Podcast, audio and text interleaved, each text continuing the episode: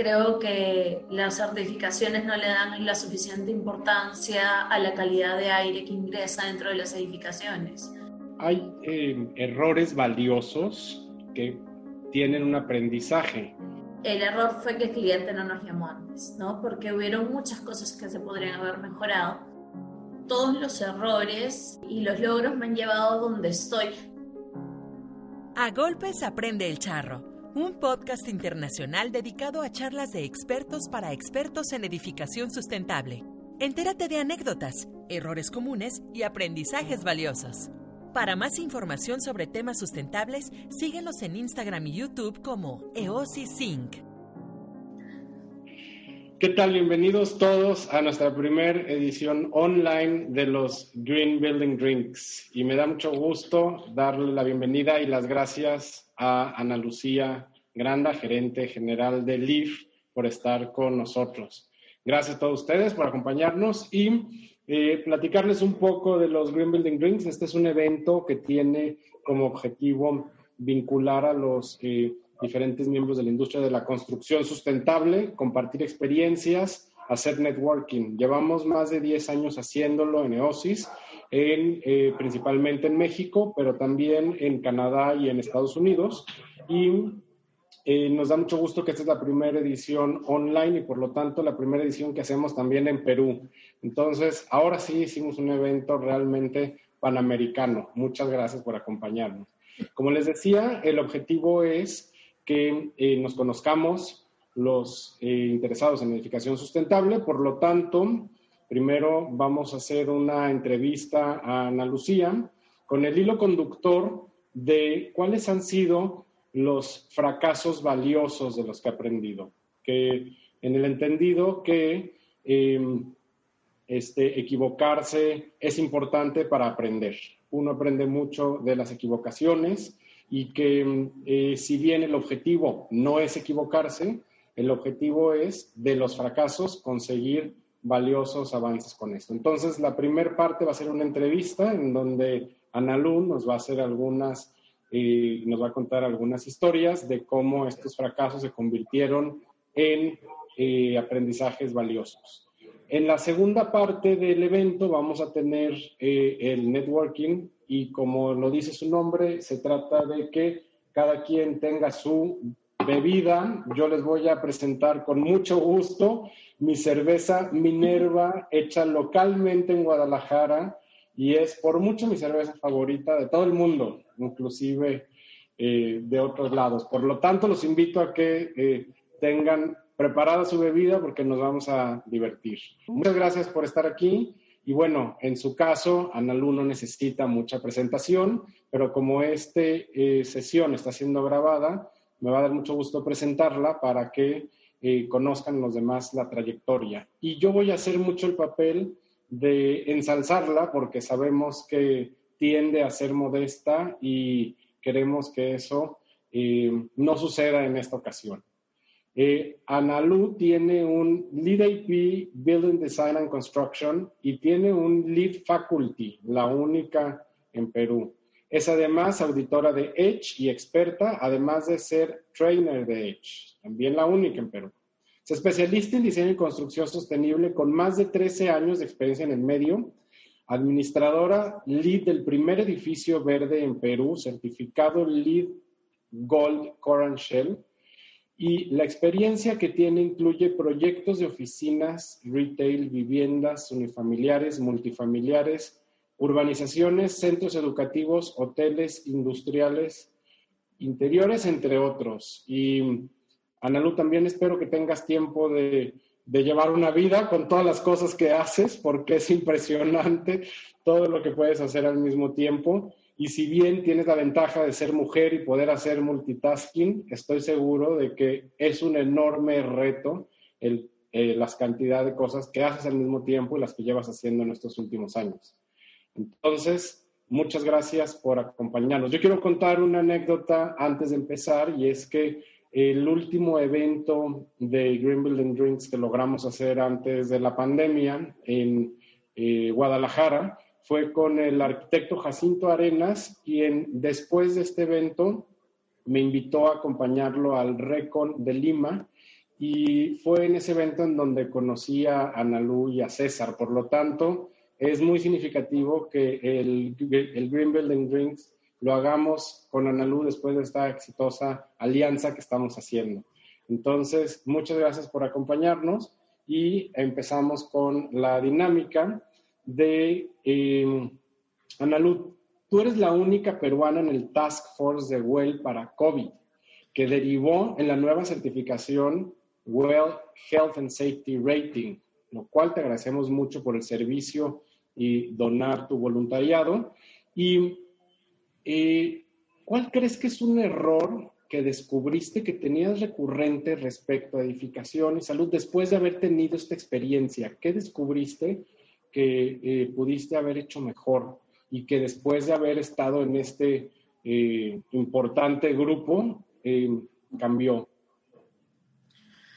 Bueno, definitivamente todo lo que tiene que ver con aire. O sea, la importancia de, del aire es crítica, ¿no? Y creo que las certificaciones no le dan la suficiente importancia a la calidad de aire que ingresa dentro de las edificaciones. A tal punto en el Perú que ni siquiera se considera como parte del aislamiento térmico o acústico. O sea, no hay una ley que incluya el tema de acristalamiento, por ejemplo, para un tema de ventilación natural. Eh, ventilación mecánica no se da, no como inyección de aire fresco. Entonces, este, todos estos temas de filtros, UV, MERV 8, MERV 13, si es que no estás hablando de un proyecto que va a tener una certificación internacional, es chino mandarín para la gente, ¿no? ¿Y qué crees que lo que ya no vas a repetir? O sea, que antes estabas haciendo mal y después de esta experiencia dices, no lo repetiré.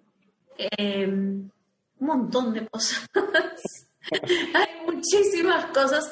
Que, es que suelo equivocarme un montón. Este, la verdad es que la primera siempre es reconocer cuando me equivoco. Eh, yo soy una persona que soy muy orgullosa y aprender a pedir disculpas y reconocer que me equivoqué, creo que es algo que, he aprendido con los años y a saber decir no sé. O sea, cuando realmente no sé algo, decir no sé, pero déjame averiguarte y te respondo por correo, te respondo mañana, ¿no? Porque, claro, yo no sé todo de todo, sé un poquito de algunas cosas, ¿no?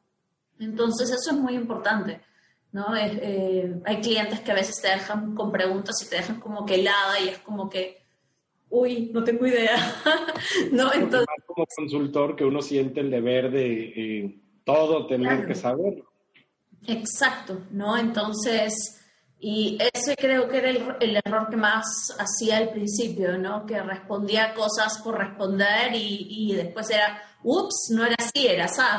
Entonces, eso también es, un, es un, algo en lo, que, en lo que he estado trabajando mucho, este, especialmente en los últimos dos, tres años. De hecho, trabajar con, con mi socio, que es mi hermano, ¿verdad? Eso eh, que, que, sí, o sea, que aprendas muchísimo a, a, escuchar, ¿no? Y a, y a, y a decir, no, realmente él tiene la razón en esto, ¿no? Y, es una es una comunicación diferente que tener una sociedad con cualquier persona que no conoce, ¿no? Entonces, eso ayuda mucho. Sí, yo creo que nuestro papel como consultor no es saberlo todo, sino es poder inspirar la confianza de que vamos a encontrar esa respuesta. Entonces, me parece muy interesante lo que dices y es y requiere de una eh, enorme madurez poder llegar a eso, ¿no? Poder llegar a decir, no sé, pero sé cómo encontrarlo, a final de cuentas. Y también tú tienes una enorme responsabilidad siendo quien tiene más conocimiento técnico del Perú Green Building Council y siendo la directora y uno de los miembros más destacados, seguramente te ha llevado a tener grandes avances pero también algo se ha haber quedado atorado, algo que, que, hubieras querido hacer a través del Perú GBC. ¿Qué, ¿Qué te hubiera gustado que saliera mejor en lo que llevas, que funcionara mejor como organización? Bueno, yo trabajé muchos años en una empresa constructora inmobiliaria, donde al principio se, se veían proyectos lead. De hecho, el primero fue el, el, Platinum y empezamos a verlo en el año 2007. Y cuando hicieron el Perú Green Building Council, lo hicieron en el año 2010. Lo hicieron ya como un GBC establecido en el 2011. Pero como en el 2014 o 2013, si no me equivoco, cambiaron de CEO la empresa en la que yo estaba era una de, las, de los miembros fundadores. De hecho, mi jefe directo era el que iba en los directorios y representaba a nuestra empresa en los directorios. Y sabía cuánto me apasionaba a mí el tema y cómo hace tiempo que no veíamos temas de sostenibilidad en la empresa, ¿no? Este, y me dijo, Sí, bueno, que habían estado viendo que CEO podría estar ahí y, este, y que habían recomendado a tres personas, ¿no? Y yo fue como que, ¿es en serio? O sea, ¿por qué no me recomendaste a mí? o sea, no entiendo, ¿por qué no yo? Y me dijo, ay, ¿verdad, no? Y fue como, o sea, la mandíbula atravesó tres sótanos, ¿no? Porque no lo podía creer, o sea, de que no, o sea, yo era la que estaba más metida en la empresa en esto, ¿no? Y de hecho, por eso fue que, me salí de la empresa, porque, o sea, los nortes iban en completado, eh, iban aparte, pero siempre desde el 2011 yo estaba dando clases para el Perú GBC, contando sobre todo el caso de estudio del primer Green Building Council, que fue este, un hito, ¿no? Eh, sobre todo porque nos cogió todo el tema de la crisis mundial económica del año 2008, entonces eh, simplemente no se vendían las oficinas y la inversión fue como que de 8% extra. Eh, entonces sí fue súper difícil eh, y, y, bueno, nada, o sea, seguir para adelante. ¿No? Eh, bueno, y he seguido enseñando, enseñando, enseñando, y por eso es que ahora soy faculty, ¿no? Por todos los años de experiencia de estar enseñando eh, de todo un poco, ¿no? Y, y, cuéntanos de esto, Analu, o sea, después de estos 13 años de experiencia en edificación sustentable, que es muy raro que alguien haya tenido esta visión desde etapa tan temprana, y, esto de ser lead faculty, pues eh, definitivamente demuestra que eres una experta y autoridad con el tema lead. ¿Qué recuerdas que cuando empezaste hace 10 años, tú lo propusieras y que seguro iba a ser un fracaso y que ahora ha cambiado la actitud? ¿Qué es eso que recuerdas que es diferente? Eh, los techos verdes. De hecho, estábamos en el primer edificio verde y le tenía pavor a los techos verdes porque habían tenido una mala experiencia haciendo una pileta o algo por el estilo sobre un sótano por una mala impermeabilización. Y bueno, y conversando, estábamos viendo la plaza y volteé y me mira, ok, entonces acá ponemos gras natural. Y fue como que, perdón, disculpa. o sea, renuncio, eso sí es simple, renuncio si es que se te ocurre poner grasa natural, o sea, grasa artificial. O sea, no hay forma, le dije, no hay forma. Y me dijo, pero ¿y las jardineras, las filtraciones? Y le dije, o sea, Javier, somos una de las empresas constructoras más grandes del Perú. Si no podemos hacer una jardinera con buena impermeabilización, es porque somos unas bestias. O sea, realmente, o sea, no puede ser, ¿no? Entonces, eh, eso realmente fue como que un wake-up call otro, otra cosa que también en la que, metimos la pata un poco en el edificio fue, por ejemplo, temas de energía, que no pusimos en el contrato la cantidad de energía máxima que podíamos usar por metros cuadrados los, los usuarios. Este, LIT no lo pedía en ese momento porque era versión 2.2 este, entonces al final, ¿qué pasó? Que todos pidieron aumento de carga, entonces hubo una pared que no estaba para eso, pero que se llenó de medidores eléctricos y el techo que iba a ser todo verde se llenó de lotizaciones para, para, para equipos de aire acondicionado adicionales, ¿no? Entonces eso fue bien triste. Sí. Wow, eso no se va a repetir otra vez, te lo puedo apostar seguramente de ahí aprendiste excelente. Y eh, hablando un poquito de tu rol como Edge Trainer, este, este sistema pues ha sido un parteaguas en Latinoamérica, ha tenido un enorme eh, crecimiento a nivel regional. Pero, ¿qué crees tú que tenga de error este sistema y que estés ayudando a remediar? Obviamente no es un sistema perfecto y es un sistema que está evolucionando, pero ¿qué error has cometido tú a través de este sistema y qué crees que eso se pueda solucionar? Con Edge. Con Edge, correcto. Bueno, con Edge eh, hay muchas formas de, de mejorarlo, muchísimas. Es un software que trata de adaptarse y se basa básicamente como que el core de hecho es hacerlo fácil para el desarrollador. Entonces, eh, lo hace de tal forma de que no le tengas que estar pidiendo 500 cosas al propietario. Entonces, eso lo hace que sea eh, súper eh, dinámico y rápido de subir la información al software, pero también lo hace un poco menos exacto, ¿no? En Lima, en Perú, tenemos el plus de tener un headquarters del IFC. Y bueno, yo tengo una muy buena relación con todos eh, a nivel eh, Perú, a nivel Washington, a nivel India.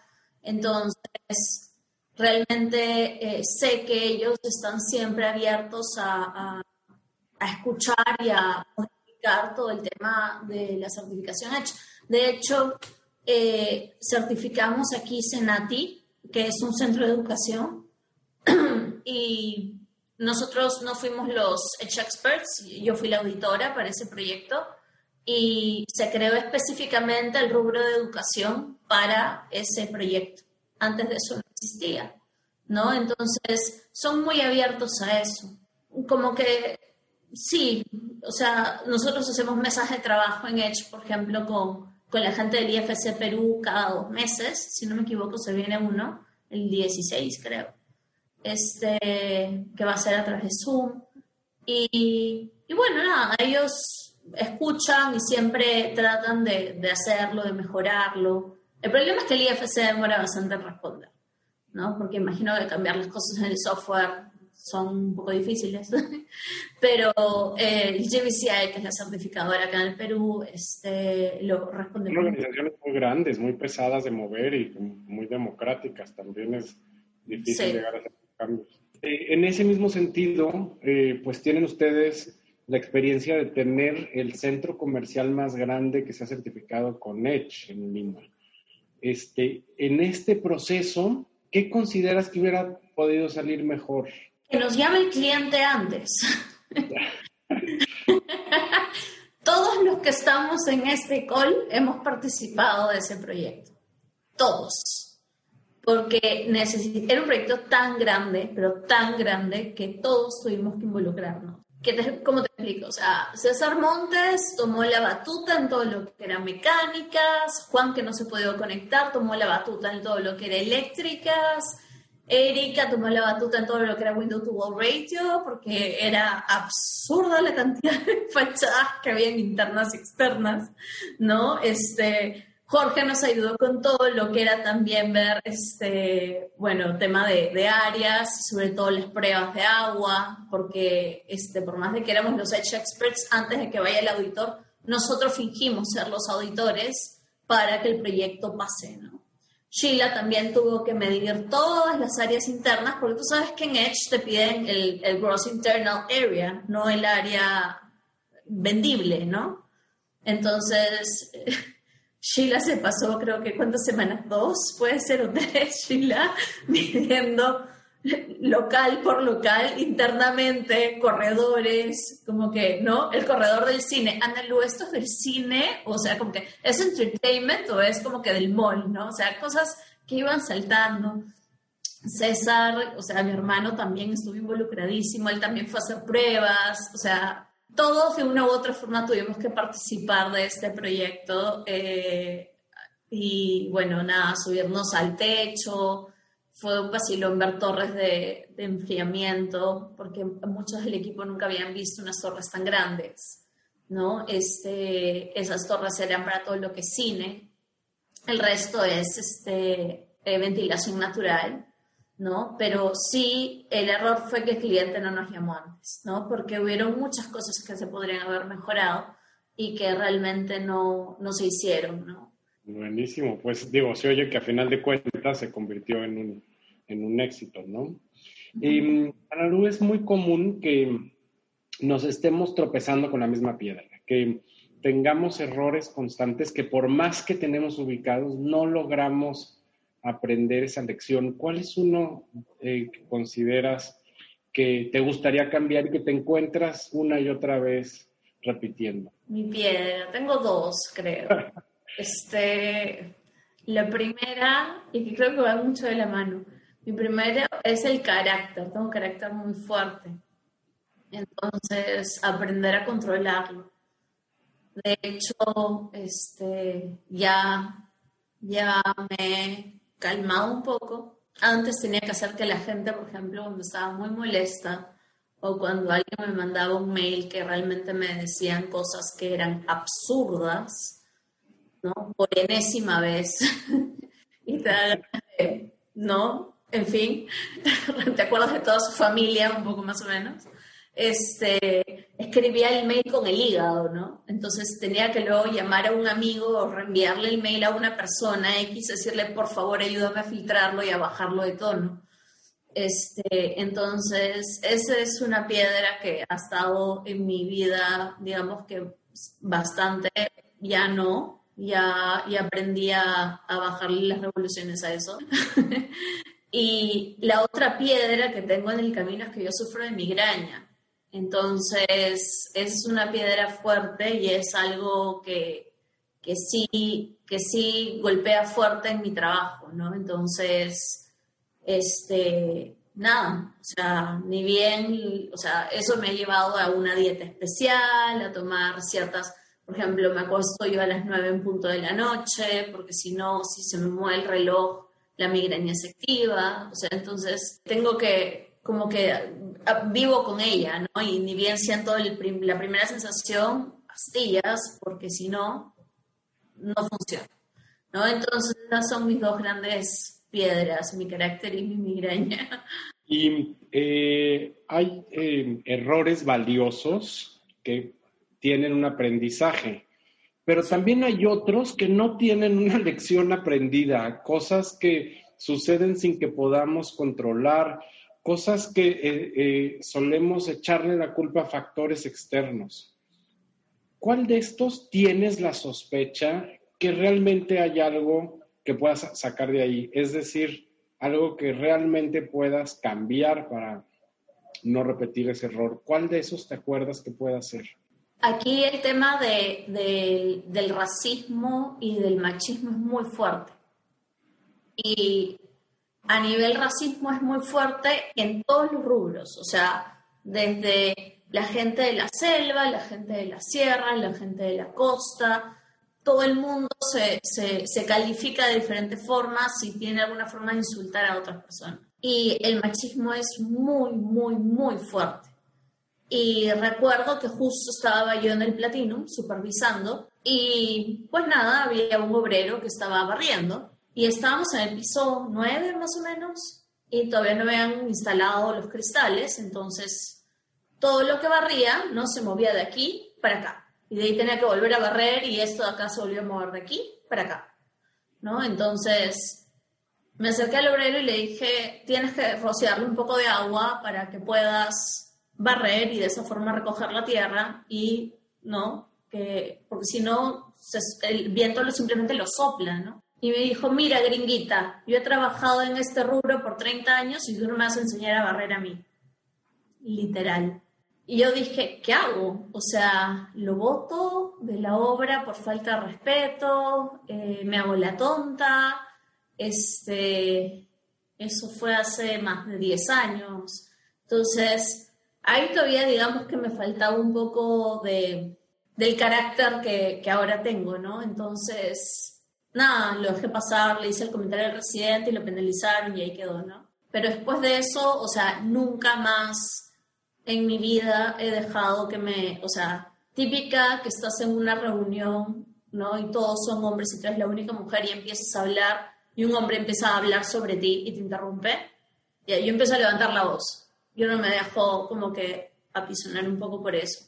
Entonces, eh, en ese aspecto yo no es que sea feminista o feminazi, simplemente creo en los, en los valores eh, que todos, o sea, equidad, ¿no? O sea, todos tenemos que ser iguales, ¿no? Y, este, y para mí por eso fue un gran logro ser la primera directora mujer del Perú GBC, ¿no? Y votada por los miembros, porque justamente sé defenderme, pero sin ser eh, agresiva. Y es más, si lo hago entre risas, o sea, lo hago en chiste, entonces la gente lo toma muy, muy bien eso. Y, y ahora sí, cuéntanos de uno en donde realmente em, al contextualizarlo de forma diferente, convertiste eso que en algún momento pensaste que era un fracaso en un gran aprendizaje, en algo valioso. Algo que sí hayas dicho, esto fue eh, un error de mi parte, sin embargo, valió la pena porque aprendí esto. Hay, hay muchos. Entre ellos aprendí a ver que nunca hay que hacer un estudio de suelos a partir de julio. Siempre tiene que ser en marzo. Este, en uno de nuestros proyectos hicieron, el cliente era el cliente, el cliente hizo el estudio de suelos y nos dio, y habían hecho las calicatas en octubre, y nos dijeron que no había agua. Y era imposible que no hubiera agua, porque este local quedaba muy cerca a, a, estos humedales que se llaman los pantanos de Villa, y muy cerca a la costa. Entonces yo decía, es imposible que no haya agua, pero bueno. Comenzamos la obra en enero y a los 80 centímetros agua. Pero no solo agua, o sea, literal oleaje, o sea, agua de mar, un poco más o menos, y ballenas, ¿no?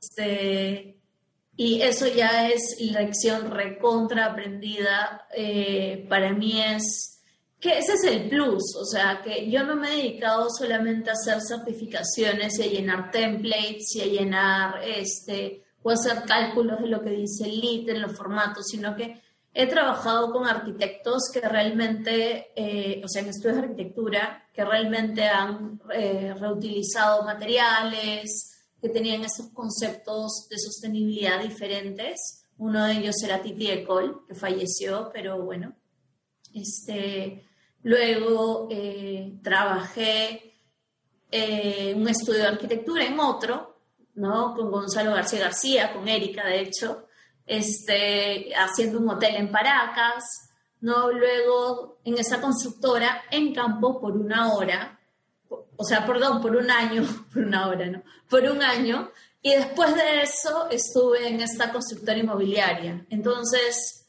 sé todos los pasos, ¿no? Este, otra cosa que aprendí también fue que si hay malas noticias y te enteras de algo, de esas malas noticias, un viernes después de las 6 de la tarde, no es necesario fregarle el fin de semana a nadie.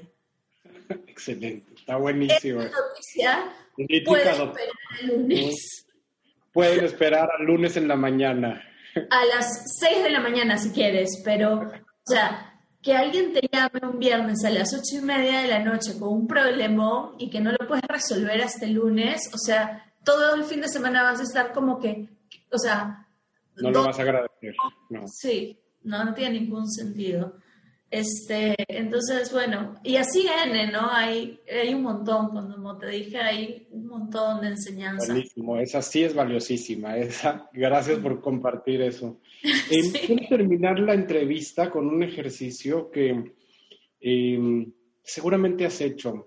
Si tuvieras la capacidad de enviarle un mensaje a la Analú de hace 10 años, ¿qué le recomendarías? ¿Qué le recomendaría? ¿qué mensaje de advertencia? ¿Qué le dirías, haz más esto o deja de hacer esto? ¿Qué es esto que crees que si lo hubieras sabido hace 10 años, hubieras tenido un resultado muy diferente? Debería haber puesto la empresa hace 10 años, pero bueno, eso ya es parte. Yo estoy de acuerdo. Yo estoy de acuerdo. Lamentablemente hace 10 años yo con la Junta sabía hablar, entonces... Claro, claro, porque en verdad la idea de la empresa nació de César. Este, o sea, yo, claro, yo lo tenía en mente, alguna vez lo haré, pero en verdad si a mí no... Eh, si, si no me ponen como que un deadline muchas veces, yo puedo como que tomarme todo el tiempo del universo, ¿no? Entonces puedo procrastinar un poco, entonces César vino con ese empuje, ¿no? Y, lo hicimos. Creo que fuera de eso, o sea, no cambiaría nada, porque todos los errores y, los logros me han llevado a donde estoy. Quizás no creer mucho en las personas, yo soy bien confiada y, y a veces ya te ven la cara de tonta.